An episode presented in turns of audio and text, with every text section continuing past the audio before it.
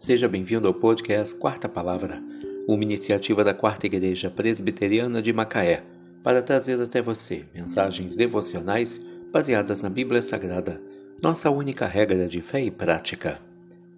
Nesta segunda-feira, 3 de abril de 2023, veiculamos da quinta temporada o episódio 93, quando abordamos o tema O Cordeiro Pascal. Mensagem devocional de autoria do Reverendo Hernandes Dias Lopes, extraída do devocionário Gotas de Esperança para a Alma, baseada em João 1, versículo 29. Viu João a Jesus, que vinha para ele, e disse: Eis o Cordeiro de Deus, que tira o pecado do mundo. A Páscoa judaica foi o marco histórico da libertação do Egito Israel deixou de ser um povo escravo para ser uma nação livre. Na noite da libertação, Deus ordenou que houvesse um cordeiro sem defeito para cada família. O cordeiro deveria ser morto e seu sangue passado nos batentes das portas.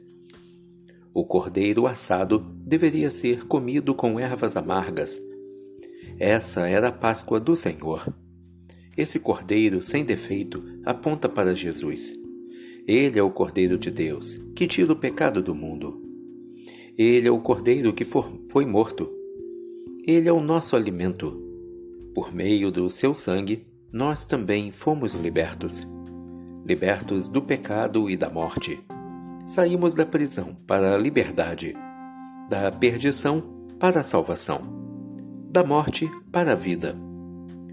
Jesus, o Cordeiro de Deus, ressuscitou, está vivo, está no trono e vai voltar para buscar a sua igreja. Ele morreu por você para reconciliá-lo com Deus.